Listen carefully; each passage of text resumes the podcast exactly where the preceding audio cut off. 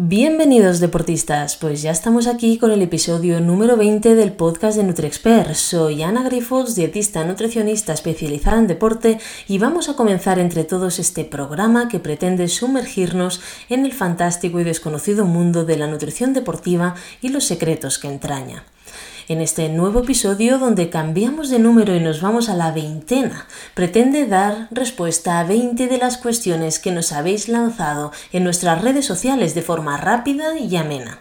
¿Estáis preparados? Sí, pues empecemos. Primera pregunta.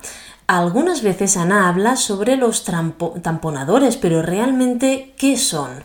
Pues los tamponadores es en suplementación, nos referimos a sustancias que tienen esa capacidad de neutralizar o amortiguar la acidez en nuestro cuerpo cuando hacemos deporte. Los suplementos tamponadores como el bicarbonato sódico, el citrato sódico, el fosfato sódico, la ornitina, la betalanina pueden ayudar a mantener el equilibrio ácido-base en nuestro cuerpo durante el ejercicio intenso.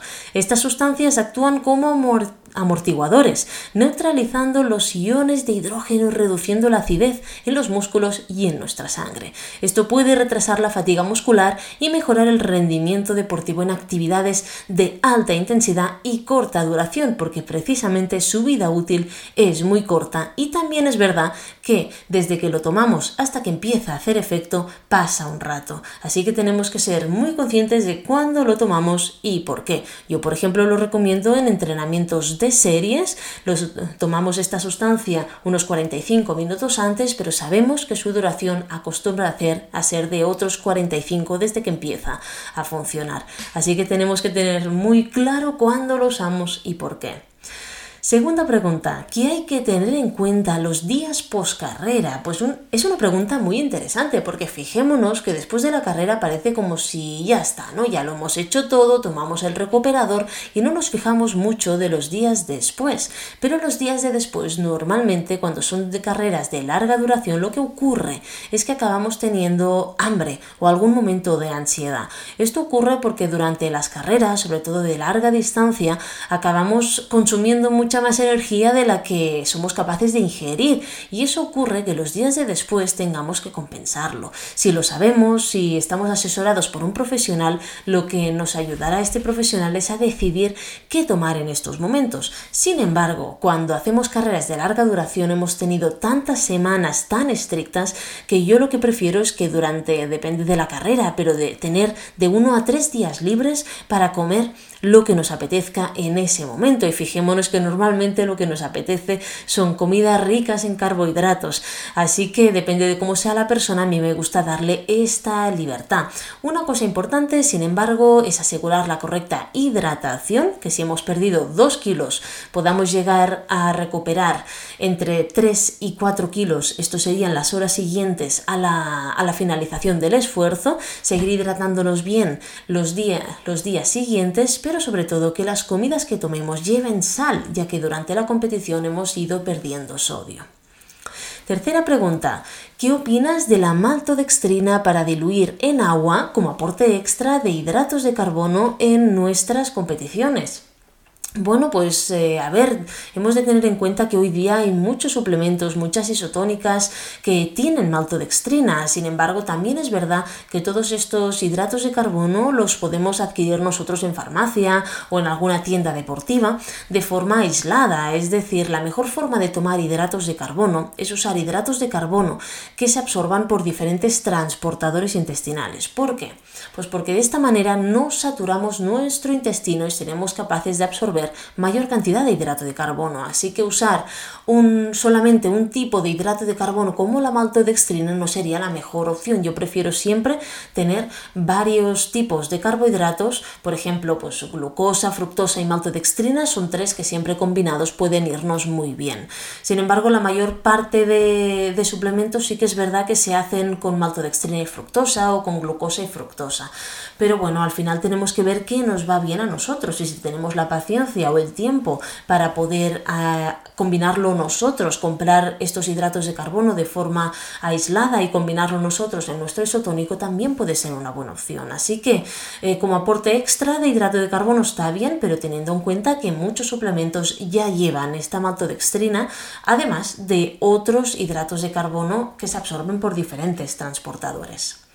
Siguiente pregunta, ¿por qué pueden ser interesantes los BCAs? Pues es una pregunta muy interesante porque fijémonos que los BCAs no dejan de ser pequeñas porciones de proteína, ¿no? sobre todo leucina, isoleucina y valina, y la leucina tiene este poder, eh, este gran poder como anabolizante muscular. ¿no? Entonces estos BCAs combinados se ha visto que el ratio óptimo en resistencia es un 2-1-1, es decir, el doble de leucina que isoleucina y valina. En algunos casos podemos preferir 4-1-1, sobre todo cuando hay más daño muscular o más impacto, un terreno mucho más complicado, más riesgo de lesión, pero al final estos dos serían los ratios ideales para deportes de resistencia. ¿Cuándo los usamos? Pues la verdad es que los usamos o en entrenamientos de gimnasio, sobre todo en pretemporada, cuando nosotros queremos favorecer eh, la, la ganancia o el mantenimiento de la masa muscular, pero también podemos usarlo en larga distancia para favorecer la recuperación, para que luego nos cueste menos.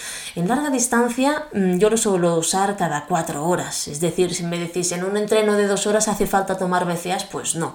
Y los que tomáis los BCAs después, junto al recuperador, pues tenéis que plantearos si realmente hace falta, porque el recuperador lleva proteína y por lo tanto también lleva BCAs. Así que realmente mezclar los BCAs con la proteína que ya lleva el recuperador es un efecto que no hace falta porque la verdad que no nos aporta nada más.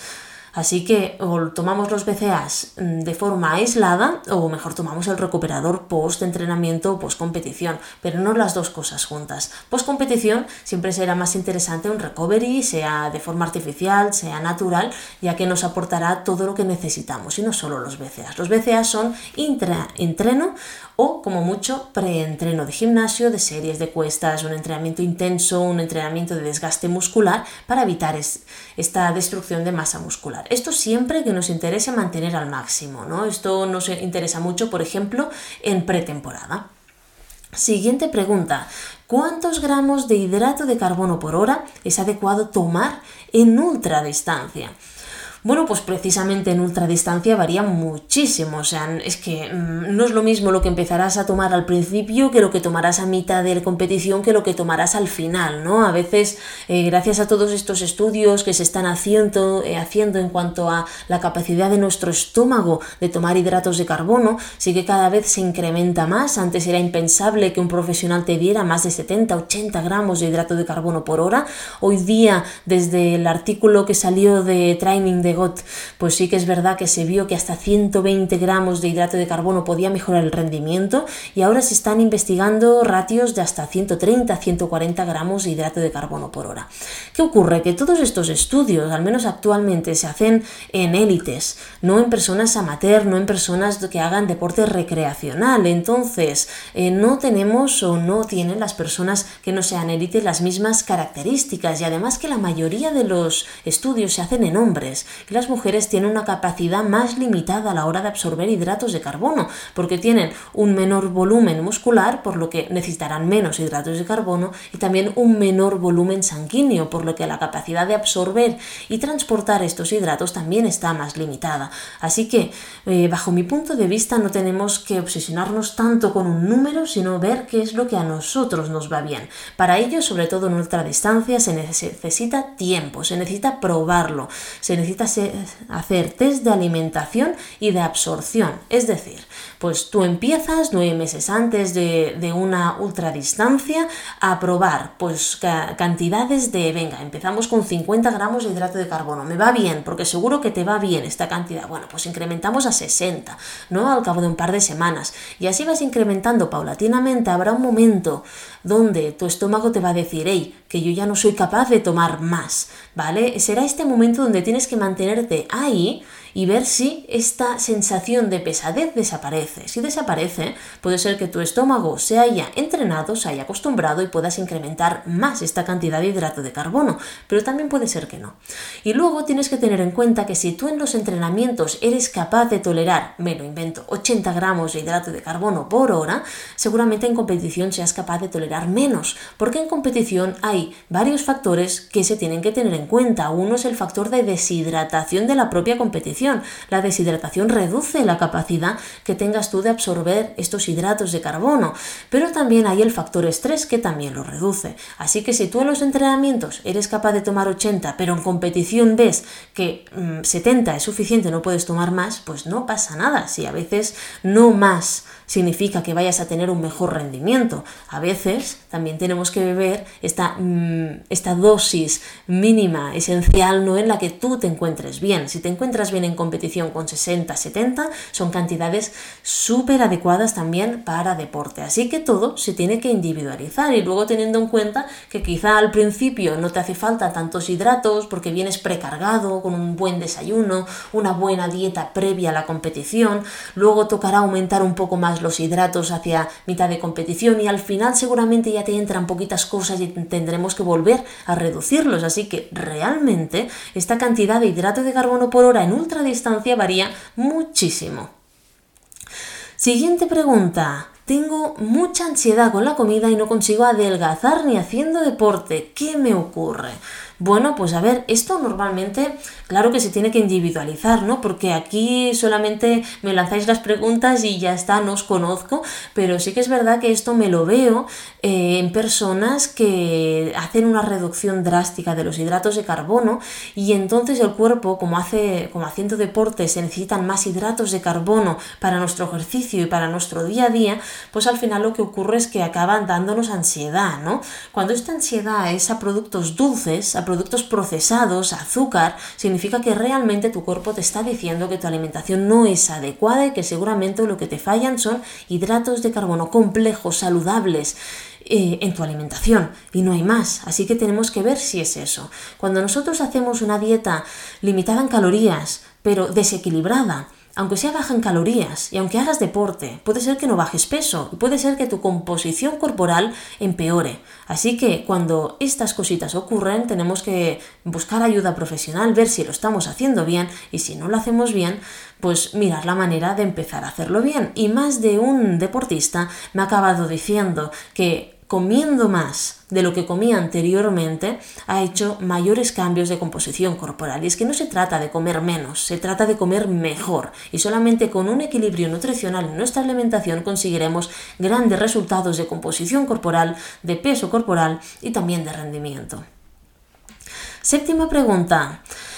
En verano tengo la barriga un poco más abultada, hinchada. ¿Por qué puede ser? Bueno, esto mm, depende un poquito, normalmente es por la calor, ¿no? Pero también es verdad que personas que vivan en la costa o sitios donde haya muchísima humedad, el cuerpo se inflama, ¿no? Se hincha un poquitín. Entonces, eh, esto ocurre mucho en mujeres que somos más propensas a retener líquido.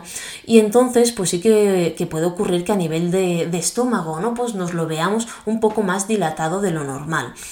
Si esto solo ocurre en verano y no ocurre por una alimentación o por un alimento concreto, no pasa nada, ¿vale? Sí que tendremos que conocerlo, tendremos que ver si bebiendo un poquito más o si cambiando un poquito el tipo de alimentos, haciendo alimentos más frescos desaparece, pero si solo te ocurre entonces en verano, en verano y en invierno desaparece esta sensación, es algo em, que, bueno, es algo al final que tendremos que convivir con ello, sobre todo en estas personas que vivan cerca de la costa o con humedades más elevadas. No es perjudicial, pero sí que es verdad que molesta un poquito, pero bueno, al final la esperanza es que solo son tres meses de verano y luego ya estaremos, ¿no? Si no desaparece y esto ocurre todo el año, tenemos gases, tenemos flatulencias, malestar, pinchazos en, el estómago, en el intestino, entonces sí que tendremos que ver si hay algo más, si hay algún tipo de intolerancia, si hay algún tipo de sensibilidad que nos aparece más en verano, si hemos empezado con algún tipo de intolerancia a fructosa, sorbitol o alguna cosita de estas. Siguiente pregunta. Si hago un entreno en ayunas, pero quiero hacer una tirada más larga, ¿Puedo tomar alimento al finalizar el tiempo óptimo para el entreno en ayunas y así seguir entrenando o esto perjudicaría los beneficios del ayuno? Bueno, efectivamente sabemos que los entrenamientos en ayunas tienen que ser con entrenamientos que sean de una duración más limitada, que son estos 45, 60 minutos, en personas muy entrenadas puede durar a hora y media, pero no se recomienda que, que, sea, que se alargue más el tiempo de entrenamiento en ayunas. Sí que es verdad que si nosotros decimos, bueno, pues nosotros entrenamos en ayunas esta horita, ¿vale? Una intensidad media-baja, que es cuando más podemos usar las grasas como fuente energética y de esta manera favorecer su uso para, nuestras competiciones y que seamos más eficientes en el uso de grasa, pues eh, y queremos finalizarlo a la hora y cuarto, porque luego si no perjudicamos a estos beneficios que queremos conseguir, pues al final podemos optar por esto mismo que nos dices, ¿no? Bueno, pues yo hago este entreno de una hora, como algo, entonces rompo el ayuno y sigo entrenando. Y esto es perfectamente válido y no nos perjudica estos beneficios del entrenamiento en ayuno, en ayunas que queremos conseguir. Novena pregunta, ¿qué opinas del kéfir? ¿Podría ser un sustitutivo de alguna comida? Bueno, a ver, son dos preguntas en uno al final. El kefir es un alimento mm, muy adecuado porque fijémonos que es un alimento fermentado. Entonces, como alimento fermentado actuará como probiótico, lo que puede ayudarnos a que nuestro intestino sea colonizado por, microbiota eh, saludable, ¿vale? Pero de aquí a que sea un sustitutivo de alguna comida, no. De aquí mm, esto va un trecho realmente. Así que una comida para que para que sea adecuada y equilibrada tiene que tener varios factores, varios macronutrientes, hidrato de carbono, proteína, frutas, verduras. Entonces el kéfir solamente es un lácteo, ¿no? Aunque sea de origen vegetal, si, si, lo hacemos con leche de soja, pero no deja de ser un lácteo, ¿vale? Entonces es un alimento que se considera proteico, pero ya está. Así que no, no se podría considerar un sustitutivo de alguna comida. Décima pregunta, ¿qué hay de cierto sobre la solución de los calambres tomando jugo de pepinillos? Bueno, pues eh, fijémonos que en el último tiempo se ha puesto muy de moda ¿no? el jugo de pepinillos porque es conocido por esta facilidad o esta capacidad para aliviar los calambres a través de los receptores que tenemos a la boca que van conectados a nuestro sistema nervioso central. Pero no solamente por esto, sino también si analizamos el jugo de pepinillos vemos que aparte de ser agua, tiene vinagre y tiene sal, mucha sal, ¿vale? Entonces, la sal que contiene el jugo de pepinillos y que es esencial para la función muscular, se ha visto, bueno, la sal ayuda a retener líquido en nuestro cuerpo, por lo tanto mejora la hidratación. El sodio es el principal ion perdido por sudor, así que también eh, tenemos el aporte de sodio a través del jugo de pepinillos y además el, sodio y el cloruro que contienen este tipo de jugos de, pepinillos nos ayuda a la transmisión de los impulsos nerviosos de forma correcta, ¿no? Entonces, eh, al consumir jugo de pepinillos, aumentamos la ingesta de estos electrolitos, aumentamos un poquito la ingesta de hidratación, mejoramos la hidratación de nuestro cuerpo y esto, además de que va muy conectado el vinagre sobre todo a este, a este sistema nervioso central, pues puede ayudarnos ¿no? a prevenir o aliviar estos calambres musculares.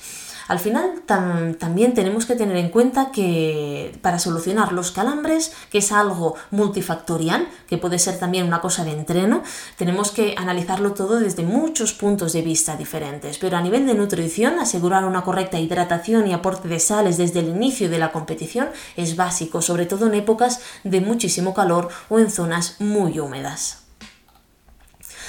Siguiente pregunta, ¿qué porcentaje de grasa ideal ha de tener un deportista? Bueno, pues la verdad es que no hay un número concreto porque depende muchísimo, depende mucho del deporte, pero os voy a decir que por ejemplo en, running, ¿no? En trail running o, en triatlón de, mm, o en triatlón, por ejemplo, sí que vemos eh, algunas similitudes, ¿no? Y entonces podemos ver que las mujeres pueden ir de un 15 a un 25% de grasa y los hombres de un 5 a un 15% de grasa. Sí que es verdad que hay casos puntuales en mujeres que pueden bajar de un 15% de grasa y situarse entre un 10 y un 15, pero esto solamente se ve en la élite.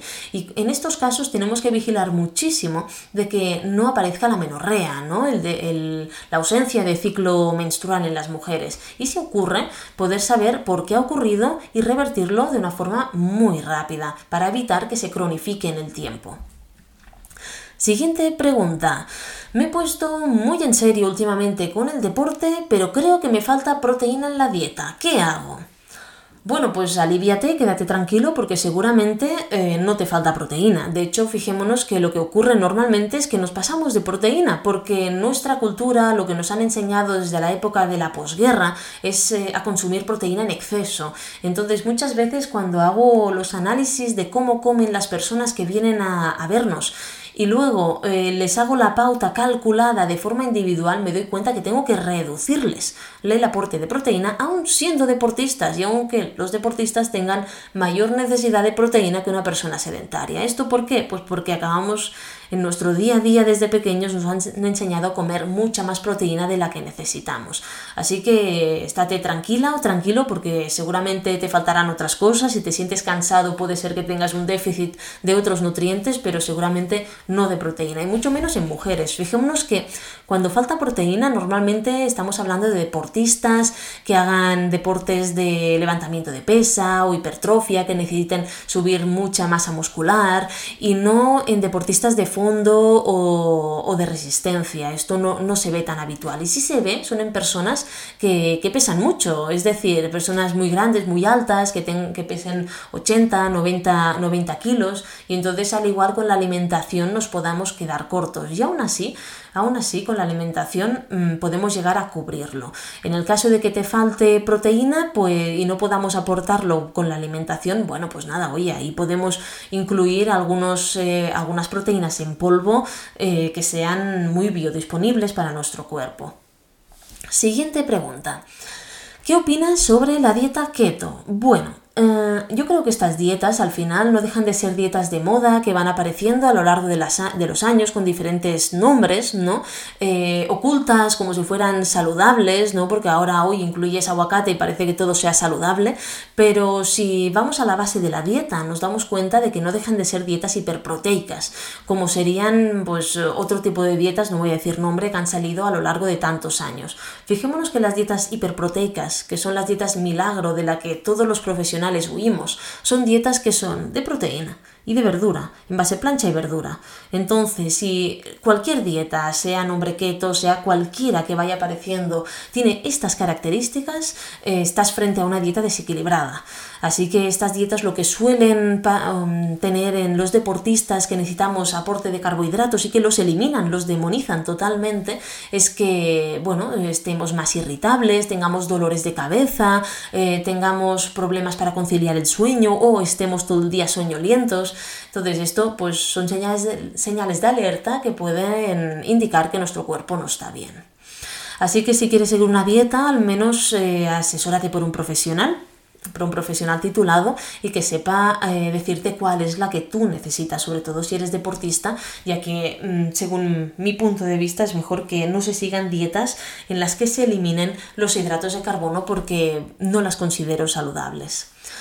Siguiente pregunta, si en nuestra cena si en nuestra cena hemos tomado hidrato de carbono y al día siguiente queremos hacer un entrenamiento en ayunas, ¿sería adecuado?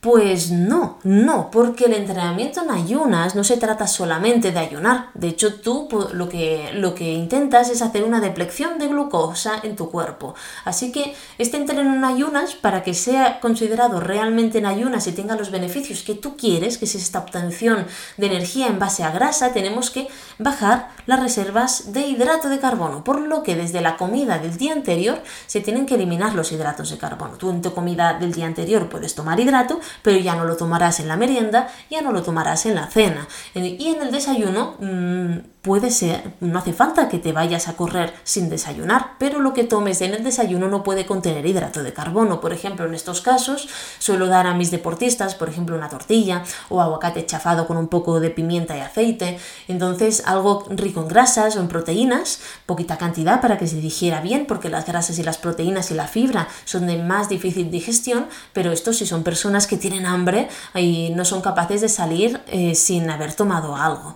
Eh, si no, podemos salir sin comer nada y ya está. ¿Vale? Entonces, eh, esto sería la forma adecuada de hacer un entrenamiento en ayuno y obtener los beneficios que nosotros queremos. Sigamos con las preguntas. ¿Puedes hablar sobre los parches que miden la glucosa? ¿Son fiables? Bueno, eh, son interesantes, pero sí que es verdad que estos parches que miden la glucosa, aparte de ser caros y darnos, pero sí que nos dan unos resultados muy chulos y se saben usar, sí que pueden tener algunas, bueno, algunos fallos a la hora de analizarlos, ¿no? Fijémonos que, que sobre todo cuando nosotros eh, usamos los parches de glucosa, nos lo solemos pegar, ¿no? Bueno, mm, no es un parche, es como una chincheta, ¿no? Entonces tú te lo bueno, es una aguja que te la clavas aquí en la piel y te da los valores eh, intramusculares de, sangre de glucosa en, en, el músculo. Entonces, ¿qué ocurre? Que hay un pequeño delay. ¿Vale? Entonces, tú cuando este parche en tu aplicación del móvil te dice que estás entrando en hipoglucemia y que eh, tomes algo no es que estés entrando, es que ya hace seguramente 5, 10 o 15 minutos que, has que estás entrando en hipoglucemia. Es, es, decir, tiene este retraso, ¿no? De 10, 15 minutitos que puede, bueno, que puede interferir en tus datos. Entonces, no es algo que para mí sea adecuado para mm, adecuar o modificar la alimentación in situ al momento, porque tiene este ligero retraso, sí que te da una idea, pero para mí son muy útiles porque si lo hacemos bien, nos puede dar una idea muy aproximada de cómo tenemos que alimentarnos, cuando entramos según con qué alimentos, qué alimentos ingiremos en hipoglucemia o cómo de rápido llegan en sangre en función de cómo entrenemos, porque cada uno de nosotros será diferente. Y a medida que vamos aprendiendo, sabremos gestionar cada vez mejor las competiciones. Es decir, esto no deja de ser un aprendizaje para ti, de forma súper individualizada. Pero si tú te lo pones, te vas a competir y quieres hacer una pauta de alimentación con esto, al momento pues no será posible, porque no sabrás que hay este retraso, no sabrás cómo suben los alimentos, ni cómo te bajan, ni nada. ¿Vale? Entonces hay que tener en cuenta esto. Luego también, si nosotros nos lo queremos reajustar porque, ostras, no me está cogiendo bien los datos y justo antes, os pongo un ejemplo, os habéis comido un gel y tenéis un poquito de glucosa en los dedos y os reajustáis la, el parche, ¿vale? Puede ser que, eh, bueno, que capte esta glucosa que vosotros tenéis, ¿vale? Sobre todo si se moja lo que sería la, la, agujita. Entonces realmente esto nos puede dar errores. Por eso, cuanto más datos tengamos, ¿no? Si en vez de usarlo durante 15 días, pues podemos eh, usarlo durante 6 meses o un año entero, tendremos unos datos mucho más fiables que si solo lo usamos durante un mes o 15 días. Así que por supuesto que para mí, por ejemplo, me dan unos datos muy positivos, muy adecuados, pero se tienen que saber interpretar o tener alguien que los interprete correctamente y luego saber que hay algunos resultados que al igual pueden inducir a error por esto, porque lo hemos manchado con un poquito de glucosa de algún alimento, porque no lo hemos puesto bien o por cualquier otra cosa. Muy bien, sigamos. Eh, para mi deporte tengo mucha masa muscular. ¿Cómo la he de bajar?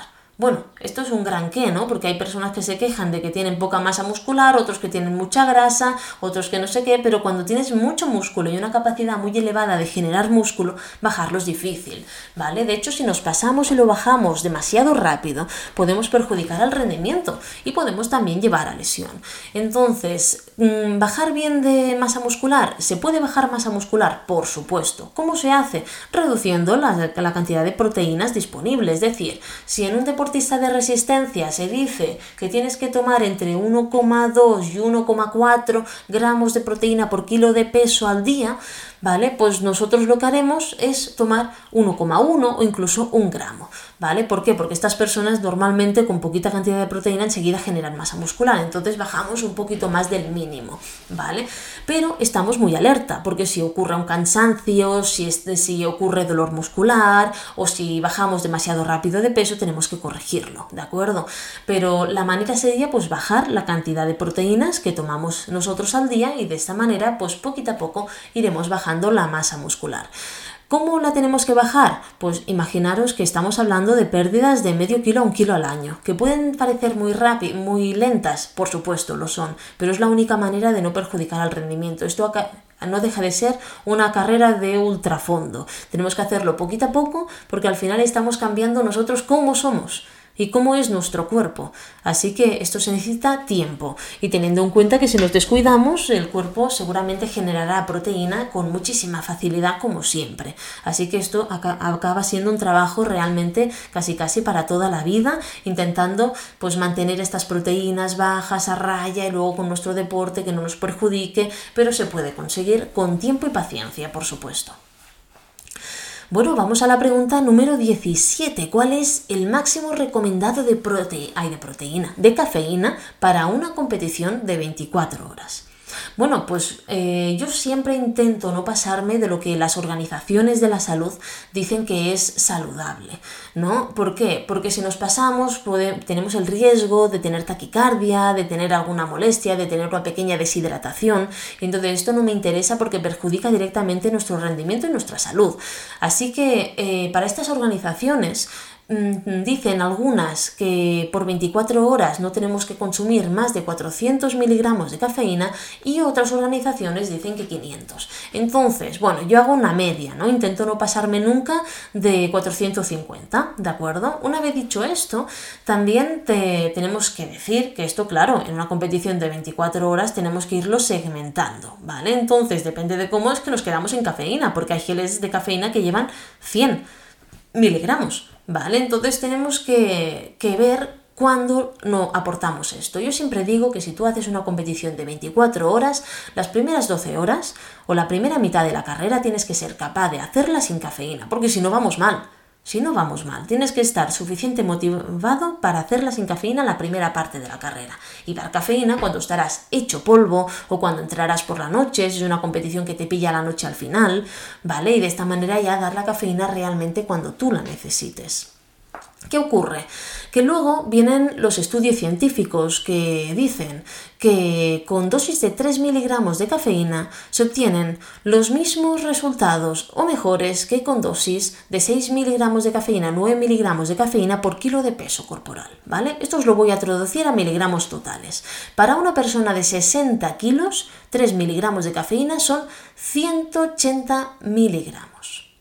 Para una persona de 60 kilos, 6 miligramos de cafeína son 360 miligramos. Y, para, y 9 miligramos por kilo de peso de cafeína serían 540. Claro, el 540 ya lo podemos eliminar, este no nos interesa, ¿vale? Entonces nos quedamos con eh, una media entre 180 y 360, teniendo en cuenta que la, la dosis mínima eficaz son 3, por lo tanto, si es 3, ¿para qué nos vamos a ir a 6? ¿Vale? Entonces yo siempre me quedo con 3 miligramos por kilo de peso corporal, ¿vale? Que una persona de 60 kilos es relativamente poco, ¿no? Porque ya una pastilla de cafeína muchas veces ya son 200 miligramos de cafeína. Así que bueno, pues esto es lo que yo acabaré usando, intentaré que no me baje esta cantidad del cuerpo. ¿Cómo lo hago? Bueno, muy fácil, tiene una vida muy larga la cafeína. Sí que es verdad que tarda 60 minutos desde que la tomamos hasta hacer el pico máximo en sangre, pero a partir de ahí, para que la mitad de esta cafeína sea eliminada por tu cuerpo, vas a tardar 6 horas. Así que tú, al cabo de 6 horas, si tomas 180 miligramos de cafeína, tendrás la mitad que son 90 miligramos de cafeína, ¿vale? Entonces, sabiendo esto, bueno, pues no hace falta que te esperes a las 6 horas, pero a las 4 horas, 4 horas y media de haber tomado estos 180 miligramos de cafeína, puedes darle otros 90 o 80 o 50 miligramos de cafeína. ¿Para qué? Para mantener un efecto constante a lo largo de la competición. Y de esta manera que, nunca superemos estas cantidades máximas sabiendo que se tarda 6 horas a eliminar la mitad de la cafeína y de esta manera siempre tener estas concentraciones aproximadas de, entre 180 o 210 miligramos de cafeína, ¿vale? Tampoco hace falta intentar decir, bueno, 180, 180, bueno, si es un poco más, un poco menos, no pasa nada. Pero tener en cuenta que desde que nosotros empezamos a tomar cafeína, ya el aporte de cafeína tiene que ser periódico, cada 4 o 5 horas en función de cómo seamos. Y si a nosotros nos afecta mucho la cafeína, no hace falta tomar de golpe 180 miligramos. A veces me he dado cuenta que con aportes de 15-30 miligramos de cafeína cada 3-4 horas podemos obtener buenísimos resultados también. Así que esto también es una cosa que toca entrenarla en las semanas y meses previos a la competición y no probarlo el día de la competición. Siguiente pregunta. Tengo que tomar sales, pero si No, perdón, es una pregunta esta. Esto. ¿Tengo que tomar sales si ya tomo isotónico y geles que lleven algo de sales? Bueno, pues ahí depende, porque cada vez las marcas se están poniendo eh, mucho más duras con el tema del sodio. Antes casi casi ni llevaban, no era un drama, pero sí que es verdad que ahora nos encontramos algunos productos que ya tienen las cantidades casi casi adecuadas. El otro día vi un gel que ya llevaba 350 miligramos de sodio, solo este gel. Entonces, claro, con esto y la isotónica tenemos más que suficiente. ¿Cuál es el mínimo de sodio por hora que necesitamos? 450 miligramos de sodio. ¿Vale? Entonces, si tus geles y tu isotónico ya por hora te aportan 450 miligramos de sodio como mínimo, suficiente. El máximo serían 1150 por hora. ¿Vale? Esto en condiciones extremas. ¿De acuerdo? Entonces, ¿qué te lo aportan? Estupendo. ¿Qué no te lo aportan? Entonces sí tienes que tomar sales aparte, que sería en forma de píldora o en forma de, de agua de mar. Siguiente pregunta, nos vamos ya casi a la última, es la número 19. ¿Podrías explicar un poco el uso de agua de mar en el deporte? Pues sí, el agua de mar, como hemos dicho ahora en esta última pregunta, eh, puede, ser un gran sustitutivo de las píldoras de sales o de las sales de la isotónica o de los geles, ¿no? Eh, para nosotros, ya que eh, tiene una gran cantidad de sodio y además con 15 mililitros que creo que ya aportamos unos 400 miligramos de sodio.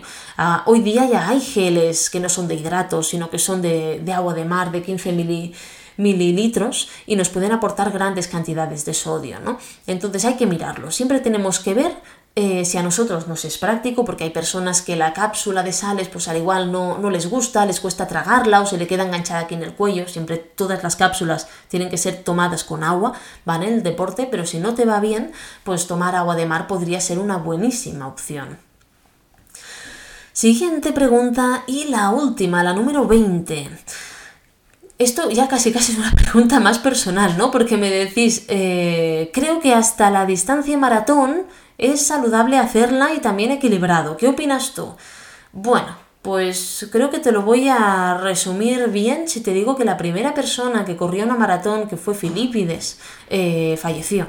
¿No? después de correrla. Así que realmente hoy día mm, estamos acostumbrados a infravalorar lo que son las distancias.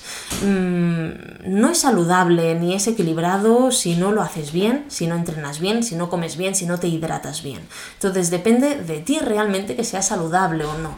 Pero no infravaloremos las distancias. Hay distancias, me puedes decir, mm, una maratón es saludable o no Depende de tu intensidad también, de cómo, de cómo la prepares, pero también un 10K puede dejar de ser saludable, ¿no? Eh, yo he visto personas correr un 10K que se han esforzado y ha sido mucho más intenso y mucho más duro que personas que han corrido ultradistancia, ¿vale? Así que es una pregunta un poco que tiene dos caras, depende de ti, depende de cómo estés, de la intensidad que le des y, sobre todo cómo, cómo, la afrontes, ¿no? A mayor preparación, pues por supuesto, será más saludable para ti, a, mejor hidratación, más saludable, a mejor alimentación, más saludable, mejor entrenamiento también, ¿no? A mejor capacidad psicológica para afrontar distancias de maratón también. Y luego ya depende de si es maratón de asfalto o una maratón que, que sea técnica, que al igual te puedes ir a las 8 o 9 horas, o una menos técnica. Así que realmente depende. ¿Qué opino yo? Pues que cada uno es un mundo, cada competición y cada perfil es completamente diferente y, y sobre todo que, que intentemos no, no, infravalorar todo lo que son estas distancias de competición que hoy día parece que si no haces una carrera de 100 kilómetros no eres nadie, ¿no? Entonces no es así. Cada distancia tiene lo suyo, cada distancia es bonita por lo suyo, la preparación es completamente diferente y creo que se pueden disfrutar eh, todas ellas. Bueno, deportistas, pues ahora sí, finalizamos estas 20 preguntas rápidas. Espero que os haya gustado y poder veros el próximo sábado en un nuevo episodio del podcast de NutriExpert. Si tenéis más dudas sobre nutrición deportiva o queréis un asesoramiento individualizado, no dudéis en poneros en contacto con nosotros en info.nutriexpert.com o en nuestras redes sociales arroba NutriExpert y la mía propia arroba.